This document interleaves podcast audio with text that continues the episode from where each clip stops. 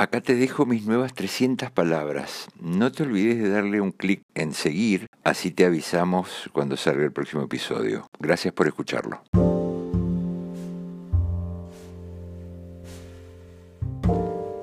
Me gusta escuchar a toda esta movida de pibes y pibas músicos, jovencitos, argentinos, pero con acento raramente centroamericano. Lo digo bien, ¿eh? Parece que ese acento le suma musicalidad a los temas. Es descripción, no crítica. O no hubo grandes cantantes de tango santiagueños con acento porteño. O cantantes de folclore que pronuncian la R solamente cuando cantan. Está todo bien. Lo que sí me hace un poco de ruidito es la pobreza temática de las letras. Digamos mejor, la simpleza. Todas, o por lo menos todas las que he escuchado, reducen al amor o al desamor a lo que harían o dejarían de hacer en la cama, de a dos, de a tres o de a cuatro.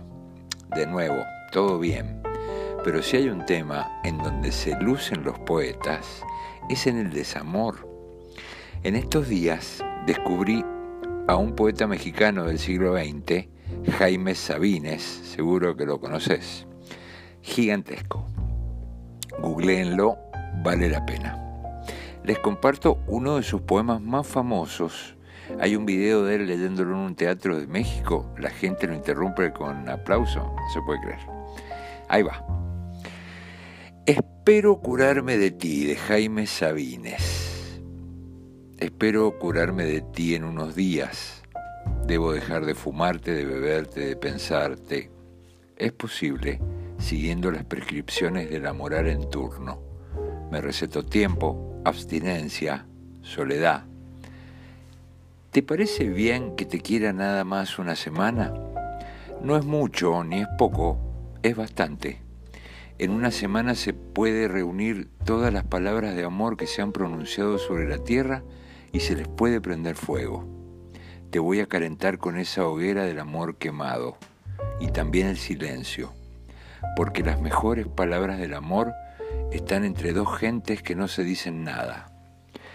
Hay que quemar también ese otro lenguaje lateral y subversivo del que ama.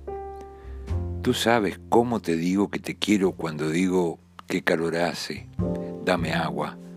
¿Sabes manejar? Se hizo de noche. Entre las gentes, a un lado de tus gentes y las mías, te he dicho, ya es tarde y tú sabías que te decía, te quiero. Una semana más para reunir todo el amor del tiempo, para dártelo, para que hagas con él lo que quieras, guardarlo, acariciarlo, tirarlo a la basura. No sirve, cierto. Solo quiero una semana para entender las cosas. Porque esto es muy parecido a estar saliendo de un manicomio para entrar a un panteón.